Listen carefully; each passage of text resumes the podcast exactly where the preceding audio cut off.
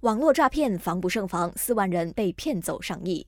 国内诈骗案猖獗，尤其商业罪案越来越多。根据警方数据，单在去年就有四万多名国人被骗走超过二十一亿令吉的血汗钱。在这些案件当中，百分之八十五都是网络诈骗案。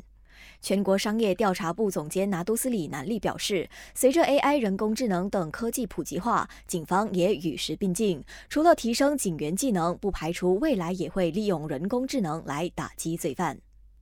西马半岛大水灾才消退不久，就轮到柔佛面对淹水梦魇。居銮、丰盛港、新山和哥打丁仪纷纷成了水乡泽国，至今灾例人数已经超过一千四百人。根据公共工程局，丰盛港有三条道路受阻，各打丁仪也有四条道路受到灾情影响，只限重型车辆通行。另外，移民局宣布，从这个月十六号开始，柔佛新山关卡将分阶段关闭巴士区域的柜台，以进行提升工程，直到二月七号。在这施工这二十三天里，可能会造成通关不便，民众受促保持耐心和体谅。等了四十二年，我国国家足球队马来亚之虎终于再次晋级亚洲杯决赛圈。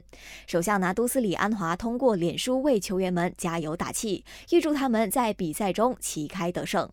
二零二三年卡塔尔亚洲杯将在这个月十二号开始举行，我国国足第一站就落在十五号，对手是世界排名第八十七的约旦。感谢收听，我是余文。